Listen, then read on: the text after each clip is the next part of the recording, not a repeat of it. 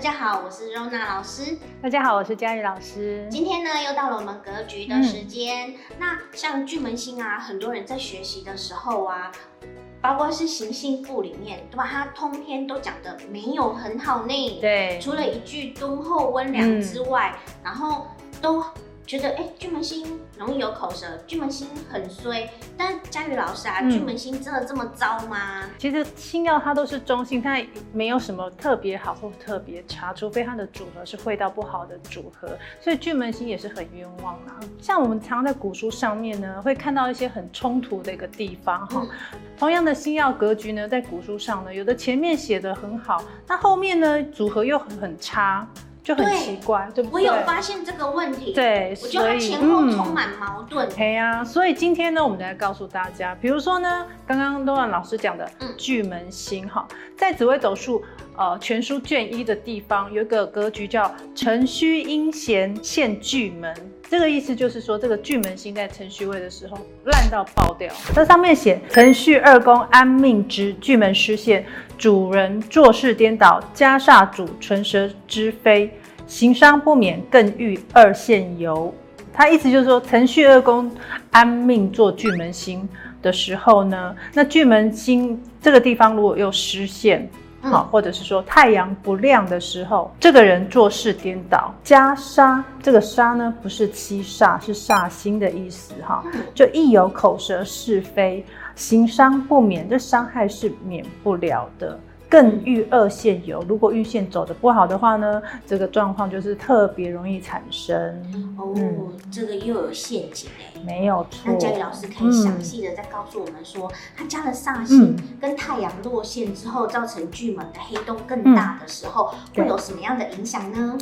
运线走的差的时候呢，嗯、就是碰到煞忌走进去的时候哈，那这样的状况就会不好哈。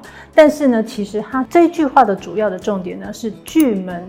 在限位，或是太阳在落限位的时候，本来这个巨门在这样的位置上面就不适合再遇到煞忌了。再碰到煞忌的话呢，那巨门星这个人就容易讲话可能会得罪人呐、啊，哈，那不太会讲话。那在古时候，你知道吗？讲错话是会被砍头的哦。对，所以呢才会说会行伤难免。再来呢，其实巨门星呢。在程序这两个位置的时候呢，他的对宫一定是天同星。那天同星呢，他这个人就会变得好交朋友啦，然后也会跟大家保持一些很好的良好的关系。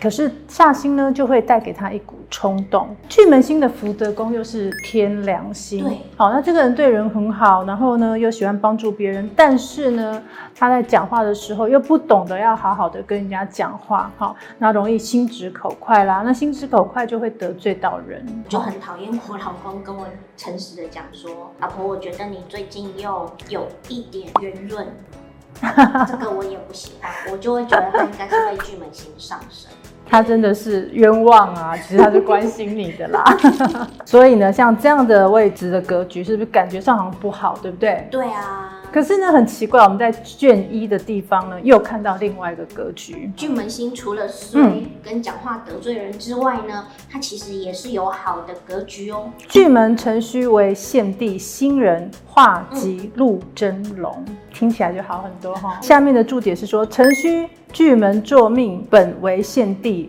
如新生人巨门化禄在辰。则有禄暗合在戌，则有禄加命，必主富贵，加杀非也。这个意思就是跟刚刚那个辰戌阴闲现巨门这个格局的组合完全不一样的一个解释了哈。对啊，因为这个听起来感觉就很好，虽然它又通篇充满了文言。辰戌阴闲现巨门这个组合呢，是有碰到杀忌的，好，嗯，所以他会变成这样的不好的组合。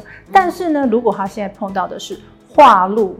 新年生的人呢，巨门会化禄在辰的这个位置哈，对那有位呢会暗合一个禄存进来哈，嗯、那在戌位呢则有禄存加命宫，巨门化禄的人是不是就比较会讲话，讲话会比较好听，口才会比较好啊，嗯、对不对？就像你一样，对，没错。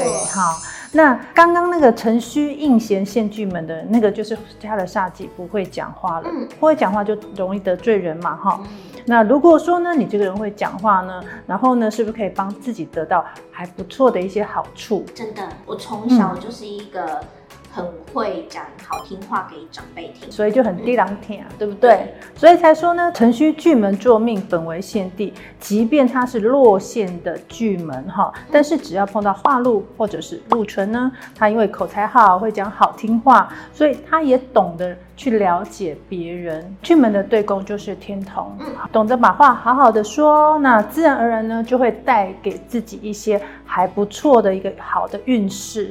哦，对，会说好听的话，嗯、然后在外人缘也不错，然后好交朋友，嗯，嗯，所以才会禄真龙，必主富贵。嗯，那这样口才好的人呢，讲话又好听呢，那在外人缘又好啊，对不对？就还不错，很棒哈。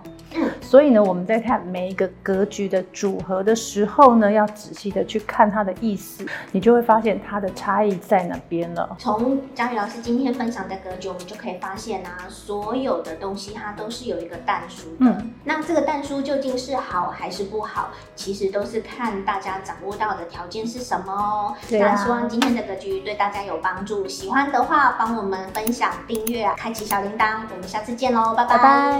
利用紫微斗数改变命运状况，改变自己的人生。大家支持一下我的新书，谢谢。